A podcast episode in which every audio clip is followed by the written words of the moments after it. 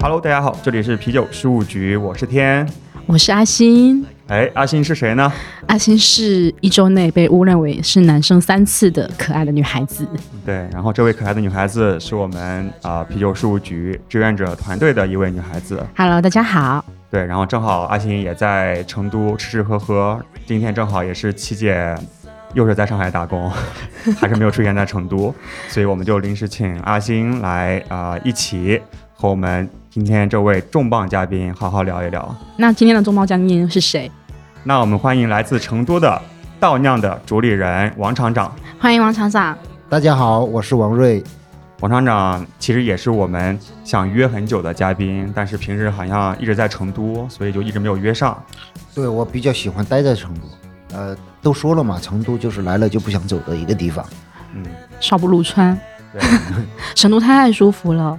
因为我是提早几天来到成都，就觉得啊，阿信要长在成都了，好吃又舒服，而且成都人又很热情开放。对，包容。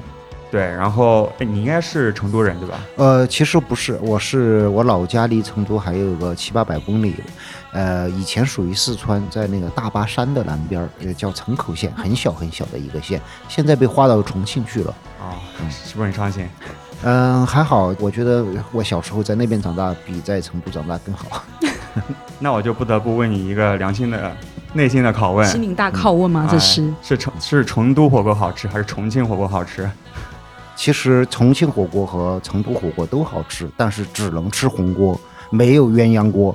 凡是鸳鸯锅的火锅都不好吃。好的，那好像是。那看来我们那个吃的不是真正的火锅。对我们吃鸳鸯锅。嗯对，今天晚上再重新去吃一遍。对，然后王厂长除了是倒酿的创始人之外呢，其实在创始之前还是一位知名的电子音乐人。对，那是大概二零零五年嗯左右的事。事情斜杠青年，嗯，一直都做电子音就乐。DJ 吗？呃，DJ 只是我赚生活费的一个工作吧。嗯，更多的是在家里创作啊、当时是用电脑，现在有条件好了，就买了一些硬件。我当时看说王厂长你是就是中国最早的一批电子音乐对，人，那个时候是，嗯、大概二十五岁左右吧，我就在欧洲开始巡演了。啊，但是后来弃艺从商，所以所以为什么这么想不开，然后去来酿啤酒？呃，因为音乐和啤酒是我最爱的两个东西啊、音乐也喜爱，啤酒也喜爱，但是啤酒能够让我的生活呃物质方面变得更好一点儿。音乐其实也是非常好的一个东西，而且我也看到近些年音乐人已经不需要再去谋其他职业来养音乐了。以前是你要么做驻场的乐手啊，要么就是去做一些嗯其他的音乐工作呃、嗯其他工作来来帮助你完成你的音乐梦想。现在呃音乐人完全就是可以靠音乐就可以很好的生活了。嗯，所以当时啊、你你也是把音乐作为为职业，对吧嗯，对。然后那个职业道路混不下去了，？OK，嗯所以后面就决定做酒来养活自己。对。道酿是在哪一年成立的？嗯，其实我们最早的时候的公司是在二零一零年嗯成立的。稻亮这个品牌的推出呢，是因为我们当时我们之前一直想不起更好的名字来叫我们，所以我们最早也叫过丰收，后来丰收也无法注册，然后还叫过一些。我都不愿意说出来的乱七八糟的 很多名字，然后啊曾经行业里边的呃牛皮糖的银海还跟我打赌，嗯，你叫到量不会超过一年，超过一年我就去吃翔，吃了吗？后来他吃了吗？一直等着，呃呃，然后呢，嗯，结果呢，就后来二零一四年的时候，好像是，然后我们酒厂呢，呃，有一次火灾，这一次火灾呢，就得到了全国朋友的一些支持和帮助，然后在那个时候呢，我们就说，那我们为了感谢大家，那滴水之恩涌泉相报嘛，这是一种道义，然后我们就说，那我们就叫道量，嗯，永远的记得这一个事情，永远的记得周围的这些朋友。那次火灾能不能给大家分享一下？如果其实那这个坎儿已经过去的话，嗯，当然没问题。其实啤酒厂是很难火灾的，呃，都是水嘛，怎么可能会有火灾？人家都不相，信。我也很那次是一个意外是，呃，是我们隔壁有那个一个塑胶厂，他那个厂起火了，因为他然后把我们洁净板里边的那个泡沫气化了，火太大了，它那个哦泡沫直接气化了，然后轰就点过来了。实际上我们本身哈。呃你你拿个打火机，你丢个烟头到我们酒厂是肯定燃不起来的。你们今天也去了我们厂里边，地下都是湿的，我恨不得做干燥一点儿。是是嗯，当时都烧完了吗？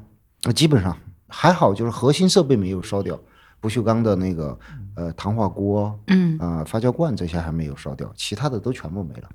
那后来呢？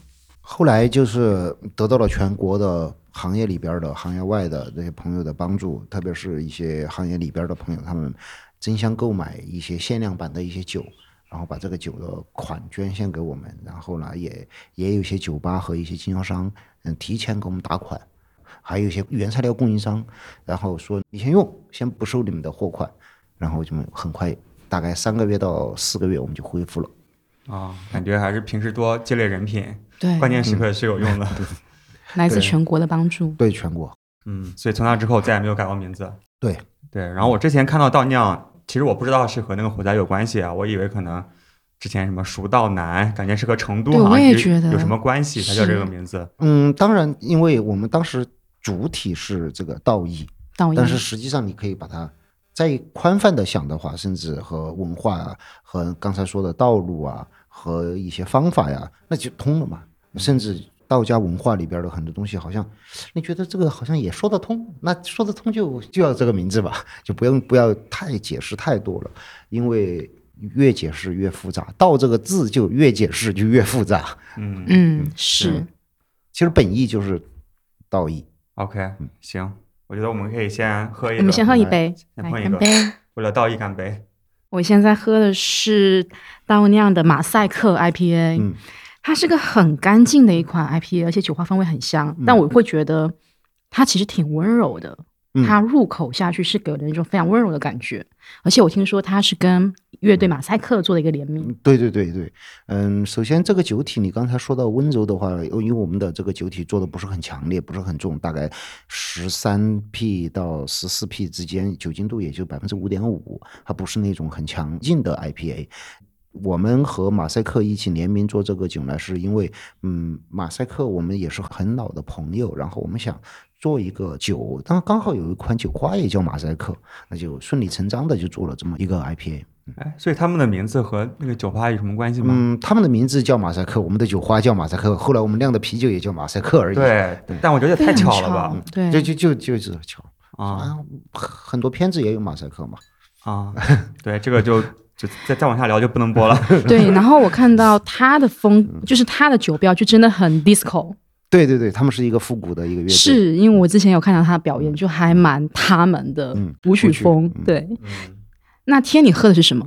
这款春游九二皮尔森这款酒之前在那个孟博那一期，嗯你可能不知道，我们已经推荐过了。哦，对，谢谢那当时在那个孟露博士，我们嗯聊那一期的时候，因为前一天是和九哥录，哦九哥在家里随口揣了几罐酒过来，，那就春游。对，有一款那个春游，但当时我们感觉好像这个作为皮尔森而言，好像没有那么苦，因为现在酒花拉格很流行嘛，他感觉嗯酒花皮尔森还是比较少的，国内的厂商。对，你们当时为什么想做这个？好，这是一个特别有意思的一个一个事儿。首先，春游音乐节是一个特别特别酷的一个音乐节，我觉得是全国很难很难找到比春游还酷的一个音乐节。它为什么那么酷呢？因为它最开始它不是一个商业运作的音乐节，就从七年以前的春游音乐节，它是在一个农家乐。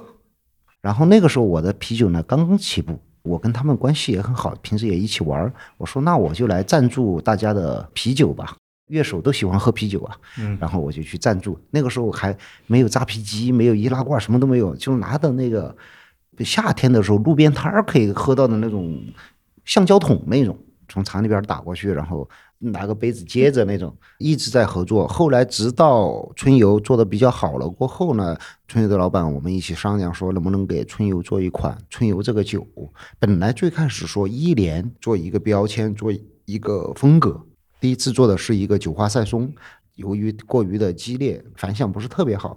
第二次呢，呃，因为想到是春游音乐节，需要人喝的多一点，不要、一杯就倒了。然后呢，所以说呢，就呃选择了皮尔森这个风格，但是传统的皮尔森又特别无聊，嗯。就太过于的沉闷和呆板，所以我们就说那就干投一些啤酒花，让它变成一个酒花皮尔森，嗯，又赋予了它那种春天的植草本植物的那种香气，然后又是一个简单易饮的一个味道。结果呢，嗯、我们把春游亮出来过后，当然春游音乐节售卖了过后，我们就把这一款酒拿去打了比赛。获得了二零一九年德国欧洲之星的酒花拉格这个门类的金奖。拿了金奖过后回来，我们就说那就不改配方了，不要每年出一个了，我们就金奖配方呃，金奖配方就可以了，哦所以就一直延续到现在。OK，对，因为可能之前我也不知道春游这个音乐节，哦，但是你这样一解释，我觉得还是挺搭的，嗯就是比较的适应性比较高，嗯同时有春天的气息，就让那些乐手们喝了之后不要快速就是喝醉了。可以开始跳舞。对对，然后也春游音乐节一般是呃四月的第三个星期，这今年是在四月十七号开始。春游音乐节后，我是不会去住酒店的，我都会带帐篷，因为它是七十二个小时音乐不停的一个音乐节那很酷。啊。对，然后里边儿除了呃有音乐之外，还有火锅、烧烤、天哪，拉面、这音乐节太接地气了。啤气酒了，然后按摩。按摩都有。按摩有按摩有。麻将，就是你可以可以。你在里边三天你不需要出来。我其实听到现在，我真的觉得就是王厂长的酒，它不管是酒标也好，或是名字，又或是背后的故事，真的都跟音乐息息相关，就离不开。就像你刚刚说，就是啤酒和音乐是你最爱的两个东西。对，第一我热爱音乐，第二我我的这一帮我有很多的音乐圈子的朋友。明天晚上我还有一场演出，如哦，不过明天你们回去了。嗯，很可惜。哎没事你自己的演出啊？特别有意思，是随机的十个人带上一台电子设备，然后两个两个抽，抽到你们两个，然后你们两个上，即兴，然后主题也是抽签儿，就是好忙马上马上抽签儿，你们两个人呃表演一段，也就或者是制作一段，譬如宇宙，或者是制作一段鬼子进村，或者是制作一就段，相当于给你一个主题，给我们一个主题，然后就即兴做发即兴挥做啊，对。所以现在你你还是没有放弃音乐没有梦想，没有没有没有，只是说现在的时间和精力的确要比以前要少很多，但是音乐是我觉得这一辈子都不会放弃。来干杯，来干杯。为梦想干杯。行，那刚才就讲到一零年创立了倒酿嘛，呃，那个时候不叫倒酿嘛，啊倒酿是后来火灾过后，那个时候是丰收精酿啤酒有限公司，当时实际上是一个作坊形式的一个酒厂。嗯，第一没有太大的产量。当时为什么我会做啤酒呢？是因为我开酒吧、开俱乐部，我比较喜欢电子音乐嘛，开了开了一个叫熊猫的电子音乐俱乐部。然后呢，有很多人要来喝酒啊，然后我就去采购很多酒。后来就发现有一些进口啤酒很好喝，嗯、我就开始喝进口啤酒。但我也希望把进口啤酒好的啤酒卖给客人。中间就遇到一个问题，就是嗯，作为老板嘛，肯定要为客户着想。那么我就觉得这些进口啤酒的进价太贵了，我把我的毛利这些一加上去过后，客人有时候会觉得太黑了。呃，一瓶啤酒四五十，当时啊零几年是四五十，但是如果不卖四五十，我就没钱赚，因为我进价都差不多快二十块钱了。嗯，然后我就在想，我说，嗯，能不能在中国做这样的酒了？你国外的酒那么贵，当时我就觉得，在中国如果能够做这样的啤酒，口感又好，然后那个价格又不会像进口啤酒那么贵，那应该是一个很很好的一个一个一个东西出来。然后就开始去问很多的啤酒厂。最开始实际上我有点儿嗯、不懂，因为不懂啤酒行业嘛，然后就去。找一些大型的一些啤酒公司，然后问他们能不能按照国外的这些工艺和方法来代工就行了。因为当时我觉得我不可能设计生产，因为我觉得那是一个遥不可及的东西。然后代工这条路呢失败了，因为呃去找的那些酒厂他也不懂这些国外的这些酒，他们只做黑黄白不不只有黄，啊，就只有那个就是传统的啤酒拉格只有拉嗯。格。然后呢，黑皮呢，他们也做，等于说很简单，嗯然后他们加了一些黑麦芽进去，你喝上去老是觉得这个和健力士好像区别很大，或者和其他的国外的一些私涛区别非常大。所以说呢，那个后来我就没有办法在国内进行代工，那么就去询问一下大型那些啤，因为当时只有大型啤酒厂，没有小型啤酒厂，去询问那些大型啤酒厂。那个时候只有 QQ，然后进了一些 QQ 群，看一下那些工程师怎么说，然后几乎给我统一的意见就是你没法干这个事儿。就是我们投资，我们厂一般都是好几个亿，啊！我一听这个这个这个，好像这个事儿很很有难度。但是后来那个时候，因为不需要翻墙嘛，然后但是我从国外的那些网站上又可以看到，呃呃，小型的那一些酒吧呀，自己酿的，他们怎么做出来的？然后也也看到了一些在家里边也可以自己酿的 home brew 的那些，我就觉得这个东西，然后我再想了一个逻辑，我说这个啤酒都是三千年的历史。几千年的历史，然后几百年以前，在欧洲已经是一个，嗯，像现在很多酒厂动不动也是自己有上百年历史吧。我几百年以前，上百年以前，连不锈钢都没有，他们都可以酿出好的啤酒，那不对呀！你这个说投资几个亿，我觉得这个不对。我说那肯定有。有其他的方法，然后呢，后来就到国外的网站去看了一些东西，我就觉得哦，原来这个东西是这样的。然后同时也遇到了一个美国的一个朋友，啊，叫 Mark，他来教了我一下 home brew，就家庭酿造。但那个时候原材料和一些小型的这些器具全部都是从美国他弄过来，就相当麻烦。但是虽然麻烦归麻烦，把那个原理搞懂了过后呢，国内的原材料，嗯，买了一些来，慢慢的做。最开始是做不了 IPA 的，因为那个时候没有进口的美式酒花，就只能做点小麦呀、丝涛啊、棕色艾尔啊这一些传统项目。呃，做出来过后呢，呃，觉得。在自己在那个自己家里边地下室，然后用那个二十升的那个加量设备自己酿，酿完过后觉得哎，好像还可以喝，有一点酒味儿，比反正比我自己感觉自己的孩子肯定都是好的嘛，自己觉得就比青岛要好喝。然后呢，就说那要不就做一个小厂吧。然后那个时候就开始了，做了一个两百升设备的一个小作坊，供给谁来？供给全是我以前酒吧的那些老朋友，他们也开一些酒吧。我以前看俱乐部开店子嘛，呃，但也有开雷鬼酒吧的，呃，像 Hemp House 马堂，当时还有一些开那个 party 类的一些酒吧的，就是音乐音乐圈子里边的人喜欢去的。然后我就给他们供货，他们也喜欢。你知道那种文艺酒吧吧，像雷鬼类型的酒吧，它除了音乐人去之外，它还有哪些人去呢？一些设计师也喜欢去那儿，还有一些就是做西餐的，他们比较和国外的，还有一些老外呀，嗯，去，然后对这个酒的评价都不错，然后就遇到了，呃，做西餐的一些厨师和一些管理者，然后完了过后呢，就联系上我说，你这个酒能不能到我的餐厅来供？就这么一点一点的。啊，像中部的厨房也供过一段时间，然后像米兰咖啡这种相对来说在成都比较呃知名的一些大店也供过一段时间，慢慢的供供供供到后来就开始断货了，就供不过来了。后来就跟家里边商量，就说哎，我们要不要做一个更大一点的？因为现在已经断货了。后来家里边就挺支持的，父母帮我筹了款，然后建了一个新厂。OK，所以当时也从家酿转商酿。也没遇到什么困难，就是一酿出来就感觉受到了大家的一致好评。对，是这样的，还还是自己的错觉，因为一般家酿这个这个是都会有这个 这个这个 必须自己给自己就是加戏啊，这个这个戏必须自己给自己加，就是你要听这位朋友他们给你的那个说啊好，你一定要记住，然后说不好的你就赶快把它忘掉。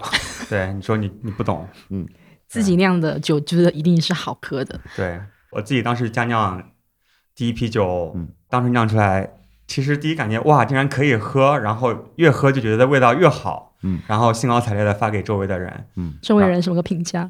嗯，因为我发的都是一些小白，所以也不敢说不好吧，就是，但是后来我有几瓶没有喝完嘛，然后多做了几批之后再喝那个第一批，我觉得完全不能喝，对，对，是这样的。我还丢过一次丑，一个英国朋友他说啊，我们 cider 特别好喝。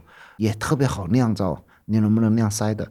然后我就在网上去查了一下资料，我觉得这个还是比较简单的，然后就把它酿了。酿了过后我一喝酸的，那塞的本来就是酸的，但是我不知道，因为没喝过。哦，所以你误认为它是坏掉了，是吗？对，咕噜咕噜一大桶倒了。后来我想起来，啊，我丢脸了。啊，对，你们现在有做 cider 吗？我们现在不怎么做 cider，因为 cider 的话，它需要的原材料还是需要各种水果的这个搭配，不是那么简简单单的。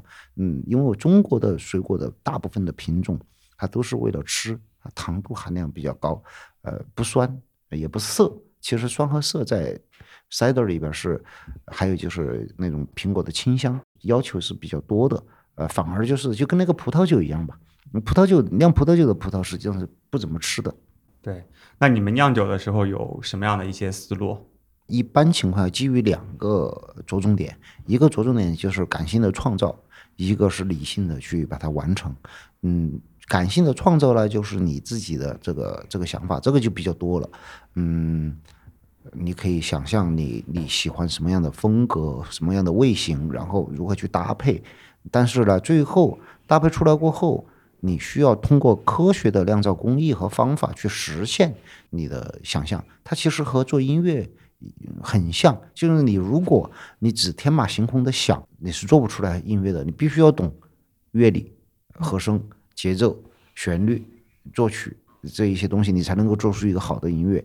但是如果你这些都不懂，然后你就说啊，我要做一个很酷的，然后很抽象的，或者是很很很不一样的音乐。嗯，你如果这些东基础的理论和创作的能力没有的话，你是做不出来那样的音乐的。嗯，所以在你看来，酿酒是艺术也是科学。对，对，它是一个结合体。具体来说，就是你想酿什么类型，或者是风格，或者是给人什么样的感受的酒呢？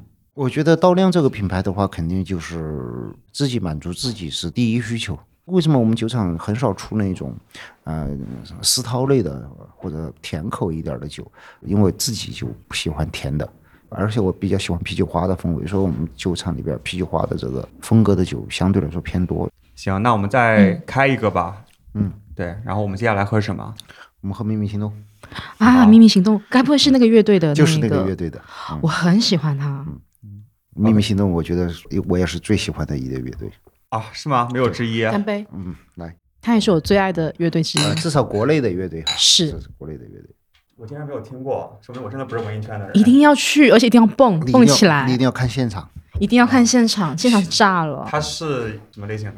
它是一个电子电子公造，然后结合的一个，而且它有个都都有，它是一个复合体，它不是一个单纯的我是一个电子乐队，或者我是一个单纯的就是很多元融合，而且它有个 VJ，它现场灯光做的非常的好。因为他们乐队非常专业，他们乐队一周七天五天必须排练，然后休息两天，跟我们上班一样。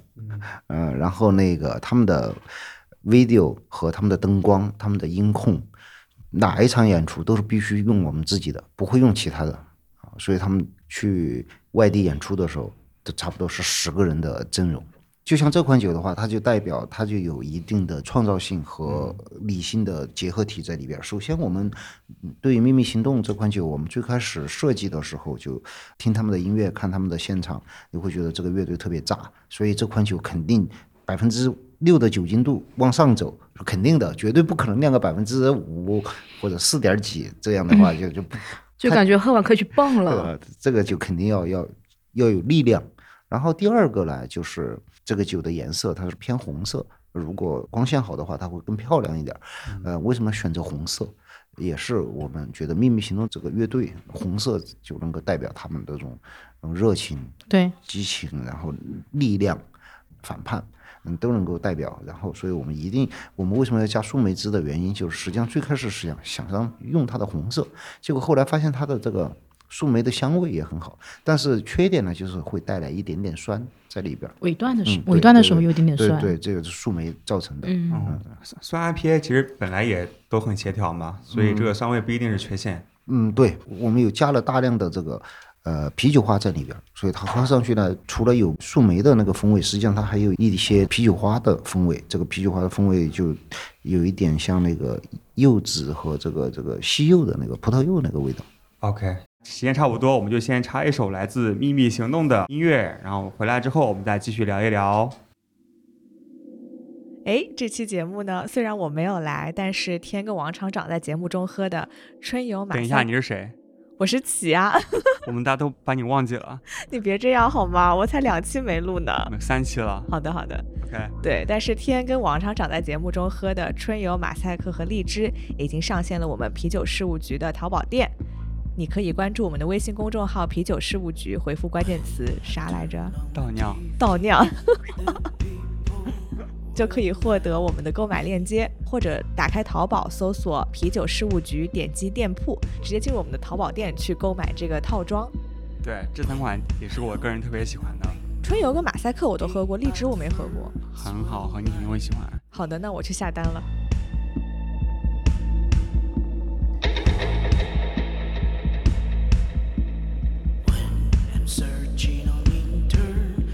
to the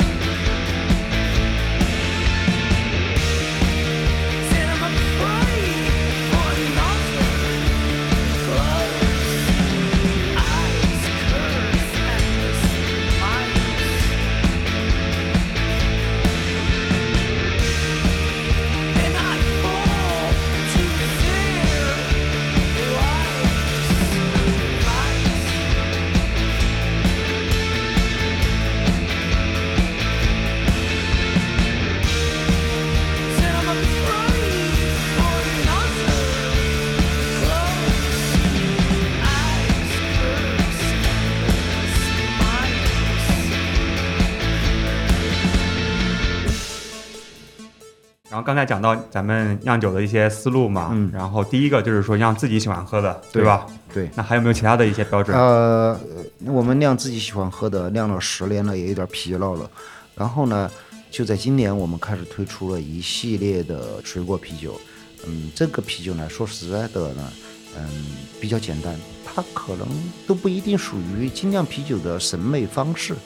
嗯，它的审美更偏向于大众审美，但是你要把这个水果啤酒酿的那么还原度那么高，也是一个挑战。就是相当于你可能，嗯，做了十年的朋克音乐风格，你把朋克玩的特别好了，但这个时候突然你说你要做一首流行歌曲，嗯，也是一个挑战，也是一个难度。对，嗯，流行音乐做到好听也是很困难的。对呀、对呀、所以今年我们推出了这个水果系列，虽然它的审美不和我们酒厂原有的倒量的这一个审美架构，呃，不在这个架构里边儿，但是它同样是非常有趣的。嗯，是这个哈密瓜的这个吗？有哈密瓜，有柚子，回头还有草莓和呃水蜜桃、葡萄柚。刚才我们也喝了一下嘛，觉得真的非常的直接。嗯啊、果汁本人，他不需要了解，甚至不需要听说过精酿啤酒，但是他可能会觉得这是个很好喝的饮料。对，实际上，嗯，你要觉得果汁本人哈，这个是非常大的一个难度。这个难度在哪里？在于它的新鲜感。你现在闻一下，你可以觉得它其实就像一个瓜，切开哈了密瓜，放在你的面前，对，它的那种甜嗯甜蜜的感觉蜜的感觉，新鲜的感觉应。该没有放香精吧？嗯，放了果露，嗯果露啥意思？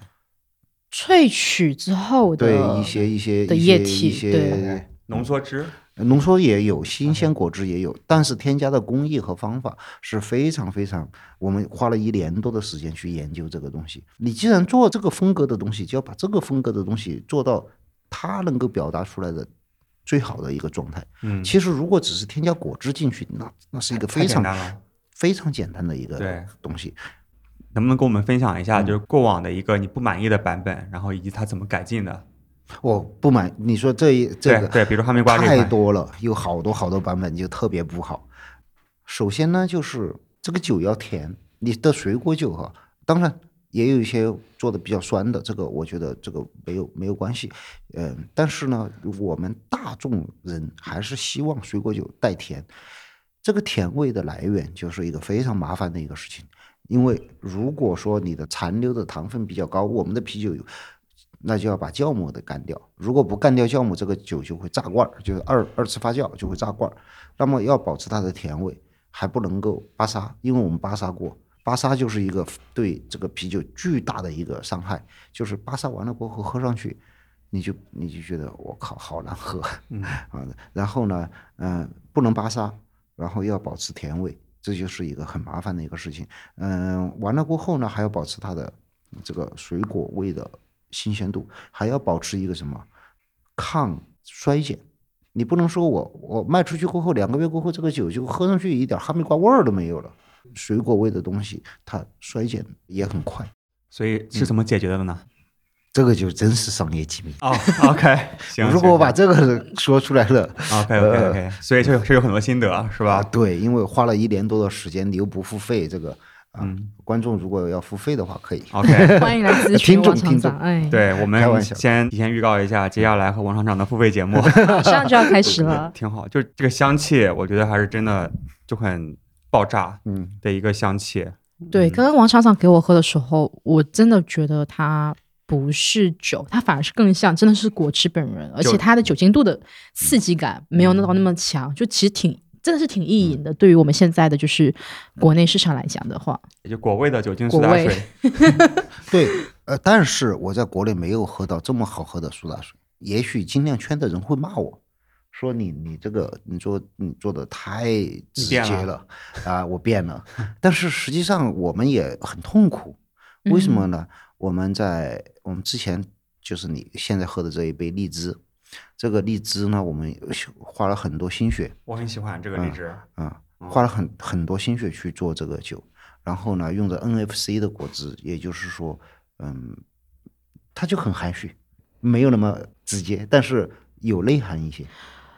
真的我觉得就是王厂长你说就含蓄，因为我一开始一口喝，嗯，我在找荔枝在哪里。嗯你喝完之后，它的一个回来那个尾嗯段、哦，对，有荔枝的香气，对，就这样子，它就它很含蓄。含蓄，但这种含蓄的东西和我们这个这个其实是一个真正的精酿啤酒里边的一个传统风格，就是水果真味的狗丝。嗯呃，我们这个酒是在二零二零年获得了布鲁塞尔啤酒挑战赛的水果类金奖，对，今天亚洲。亚洲最佳奖，把所有亚洲的参赛作品全部拿过去，我们这一个是第一名，一个产品两个金奖，但是卖的最差。因为大家找不到水果味，是不是？对 对，不够不够直给，呃 对，哦，那这个其实就可以说明说，为什么你们也很痛苦，因为如果你太含蓄，市场上不一定能够接受。所以我们我们今年就是推出另外一个不含蓄的系列。只给的果汁系列。对，那王厂长，你会把你们，因为你们是成都本地的酒厂品牌嘛，嗯，那你们会把成都元素放在里面，还是首先从元素上讲，我是比较拒绝成都本土元素。为什么这样呢？其实又反过来做，从音乐的角度来讲，嗯、我们如果要做一个中国风的音乐，嗯，是不是一定要加锣鼓，一定要加下唢呐，一定要加这些才叫中国风的音乐呢？实际上，从做音乐的角度来讲，这些元素只是表象的，你能不能把握住中国人的这个特点？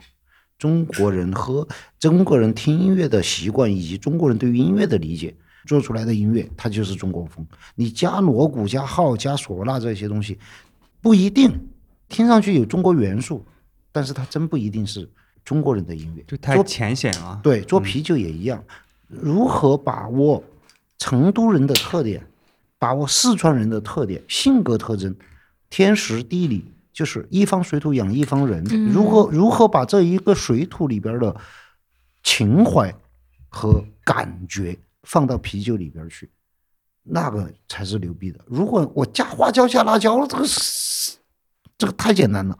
我听下来，你其实是想做一个牛逼的方式，但是体现所谓的四川特色的，是不是？对对，，OK，简单的来说吧，譬如四川人比较悠闲，比较安逸，那么其实你看我们酒厂的酒，所有的酒的酒精度都不会特别高。嗯，啊，为什么呢？就是你如果高了过后就，就不是四川这个劲儿了，要东北劲儿了，啊，是吧？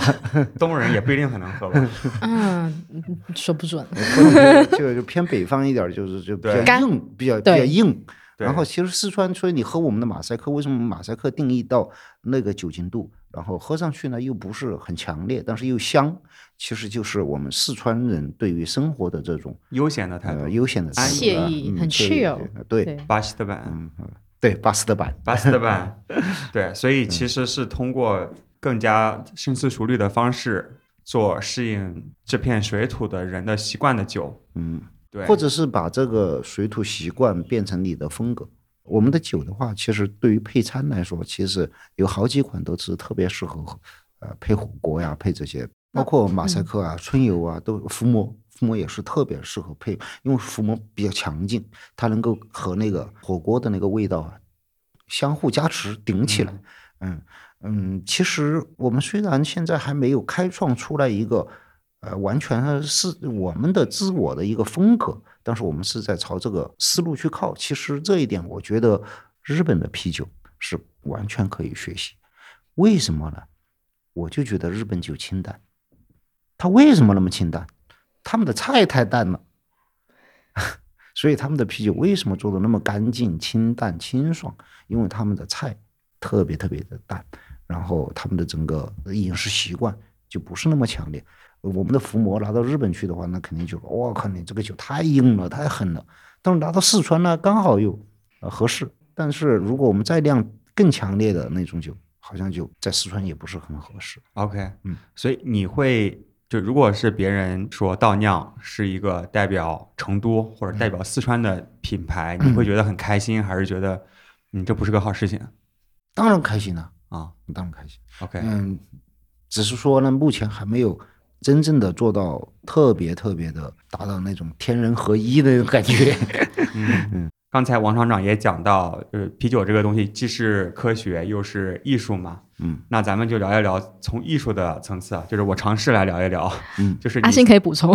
对，就是你希望就是别人喝到你的酒了之后，有什么样的一些感受，嗯或者是从这个酒里面能够得到除了它的口味啊，或者是酒精之外，能够感受到一些什么东西？嗯嗯，好，那我们停一下，我上个厕所。好，好，太可爱了，我操！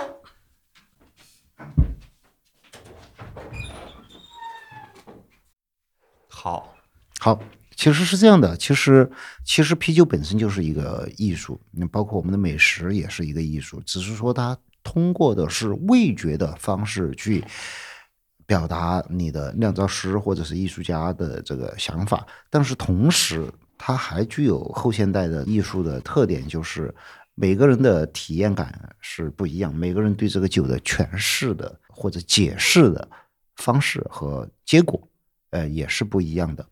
嗯，所以说呢，对于酿造师来说，我觉得更多的就是给了一个蓝本，但是这个蓝本每一个人他可能对这个蓝本的理解是不一样的。呃，譬如我们的秘密行动这一款酒，我们自己觉得它是这样，但是实际上喝的人他可能觉得不是这样，但是没关系，一千个人喝出一千个结果，呃，都不是问题。重要的是，作为创作者来说，你自己对这款酒的你的想法和你的对它的控制以及感觉，这个是最重要的。嗯，如何去创作一款啤酒呢？你需要去理解这个酒它到底要干嘛，这个是非常重要的。像马赛克的创作、春游的创作，包括秘密行动的创作，完完全全不是只是贴一个标签而已。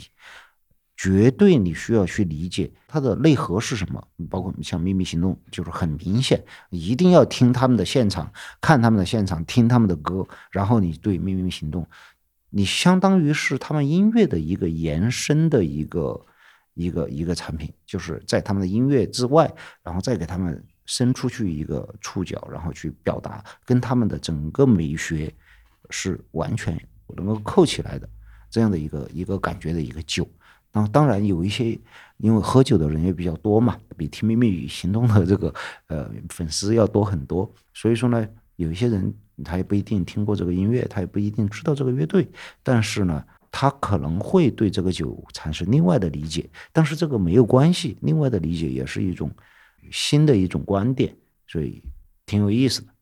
可不可以这样理解啊？就是啤酒的创作和艺术的创作一样，它都是为了实现某种目的，就能够实现某种目的而创作的作品才是一个好的作品。我觉得不一定叫目的，呃这个呃，我觉得更多的是思维的探索过程，用味觉或者用啤酒去表达出来了你思考的这个过程嗯，那我们也可以把这个过程当做所谓的目的，是吧？啊、对，如果这样说的话是，我自己从啤酒中看到的就是千变万化，就是多姿多彩的这个世界嘛。多面性。嗯，通过这么嗯这么无聊的一个这么小的啤酒都可以嗯有千千万万种，对吧？嗯那刚才您提到的也是说，那大家喝到这杯啤酒的时候，同样一杯酒也可以有千千万万种的嗯不同的感受。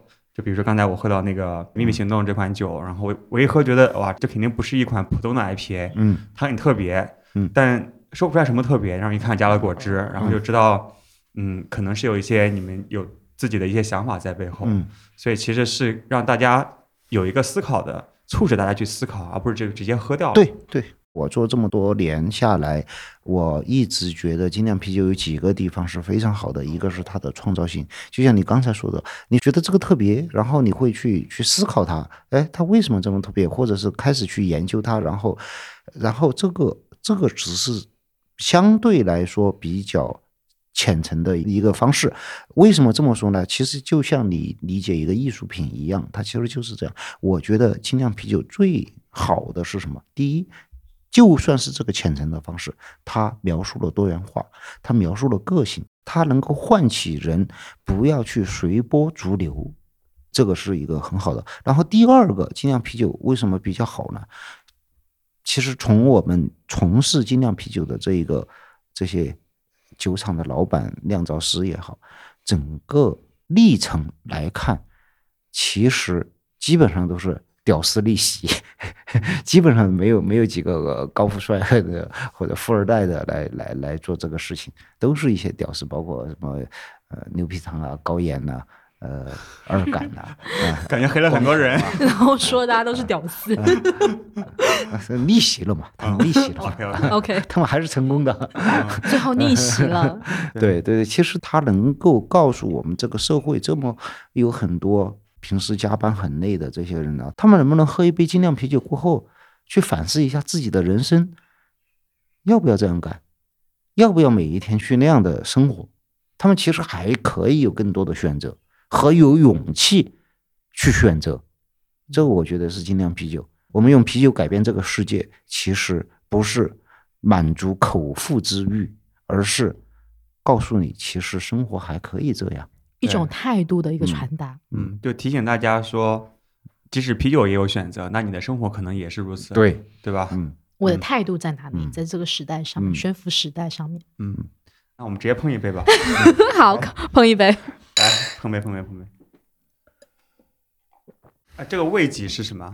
威记是一个浑浊 IPA，是我们最传统的、最老的一个浑浊 IPA。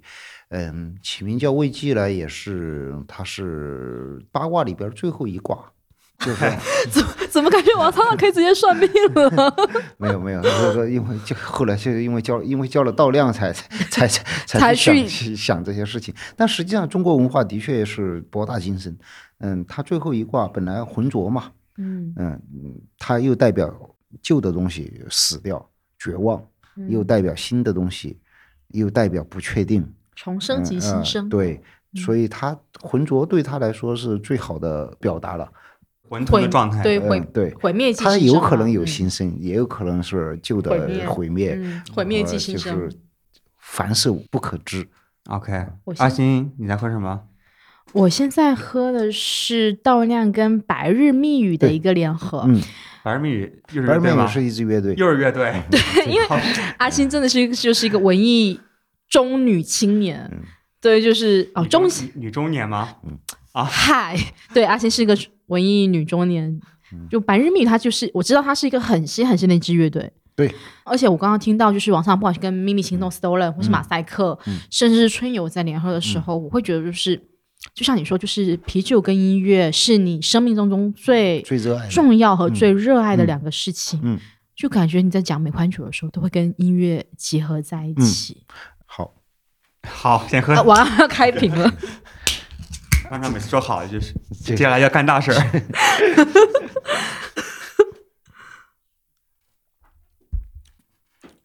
好，其实我本身最早的时候也是一个做音乐出身嗯的，然后后来做了啤酒，只是把两个呃相关性的东西拉通了一下。实际上，音乐和啤酒其实就是艺术创作的一种方式。它唯一的区别可能就是理论不一样，一个是一个是这个耳朵的，一个是嘴巴的而已。嗯，当然他们的宽泛度也是不一样的。嗯，我们就不去聊他们的这个不同的地方，我们更多的是去呃聊一下他们共同的一些地方。嗯，其实最共同的地方呢，就是我小时候听了一首歌，然后呢，这首歌呃，我大概是初中还是高中的时候就开始听这首歌，一直听，呃，就是我很丑，可是呃我很温柔。呃，里边其中有一句歌词，那个时候我还不能饮酒，因为 我还未我就觉成年啊，未成年。然后我就觉得啤，我我我很丑，但是我有音乐和啤酒，但我就觉得啤酒好牛逼啊，因为啤酒是好东西 啤酒肯定是好东西。那个时候不能喝，也没喝过，然后嗯然后然后那个后来呢，的确也爱上了啤酒，就因为做后来做音乐也经常在酒吧里边工作，嗯、爱上了啤酒。然后我后来就发现，其实它音乐和啤酒其实是同样的一个东西，只是素材不一样。通过啤酒也可以表达出来音乐所需要表达的东西。有意思的是，啤酒好像受众比听音乐还要广泛，所以我们需要。为什么我们在最开始的时候，你知道吗？在十年以前，呃，七八年以前，嗯、我们在中国最早的这一帮老炮儿的啤酒圈的人，其实我们都有一个小小的、不太公开的，但是大家默认的一个心态和一个口号，就是用啤酒去改变这个世界。就是，就是我都没有想到，十年过后我们居然做到了。所以不仅是音乐可以改变世界，对吧？啤酒对，啤酒是可以改变改世界，变世界，而且我们真的做到了，嗯，可能这个过程还在持，在还还在进行还会还会进行，但是我们已经开始已经点燃这个火焰了。它可以和我们的很多想法结合的。对，我觉得是从我们最早的这一帮精酿啤酒的这一些创始人，我们最开始呃对这个行业基本上都是比较茫然的，就是我们知道这个行业会好，但是不知道自己能不能做出来。也就是说，呃，可能这个行业会好，企业不一定会好，但是回过头来十年下来，我们高岩、临海、二杆、光头这些周围的这些朋友，一个一个的，呃，不仅仅自己也变好，自己变好了，更多的是真的影响了。从行业的角度来讲，我们提供了这么多不一样口味的这些酒，嗯，这个只是酒的这个层面，我觉得更多的是文化层面上，它的确影响了很多人。就像音乐一样，我们之前总是听流行音乐，然后完了过后啊，有摇滚乐了，摇滚乐里边又有什么朋克啦，又有金属啦，又有电子啦，又呃又有很多很多的呃，现在的年轻人 hip hop 啊这些哇，就越来越开放，越来越多元，越来越个性化。在啤酒这个行业里边是真正的做到了这一点，但是这个事情还没完。对，这也是为什么这个事情这么有意思，每个人都可以参与其中，嗯也包括我们，嗯对吧？虽然可能酿酒不行，但至少可以做个小小的播客节目，嗯嗯，给大家分享这些酒厂主理人背后的一些想法，嗯那也挺有意思的。就像天之前在某一期节目里面说到，喜欢啤酒这群人是真实且摇滚的。嗯，对就基本上都有摇滚精神，嗯虽然可能自称也不喜欢摇滚，但其实它展现出来就是摇滚音乐给我的感受，嗯，就是坚持、独立，然后个性，然后不向世俗所屈服，对，对吧？也就干杯！对干杯。干杯！干杯！来！那最后，其实我们也很感兴趣啊，就是倒酿接下来有什么新的打算？嗯我觉得首先呢，就是倒量肯定要维持现有的这个这个发展方式和方向，然后让国内更多的精酿啤酒爱好者，然后呃感受到更多元、更多产品、更好的优质的品质的精酿啤酒，这是主线。然后在未来呢，我们还会呃把中国的一些本土的一些酿造工艺和方法实现在啤酒里边，让啤酒变得从底层上变得更有趣和更有本地色彩。你觉得是白酒吗 呃，类似于的一些方法都是可以用的。汉化的精酿啤酒嗯，那最后一个问题啊，嗯，果泥做不做？不做。为什么不做了？我现在越来越讨厌美国人带浪潮。这果泥，它就是一个酸啤加了一些果汁啊，然后进去，不好玩儿。嗯，没有创造性在里边儿。不是说美国所有的东西都是好的，我觉得美国的一些过桶、一些酸、一些美菌 IPA，真的这个是有水平的，果泥没水平，嗯不做。所以你们想做点有水平的东西 对，？OK，行，那我们也非常期待，非常感谢王厂长做客啤酒事务局，帮我们分享了倒酿的前世今生。节目的最后，我们就听一首王厂长自己的歌，好，然后给大家说再见，拜拜。拜拜。拜。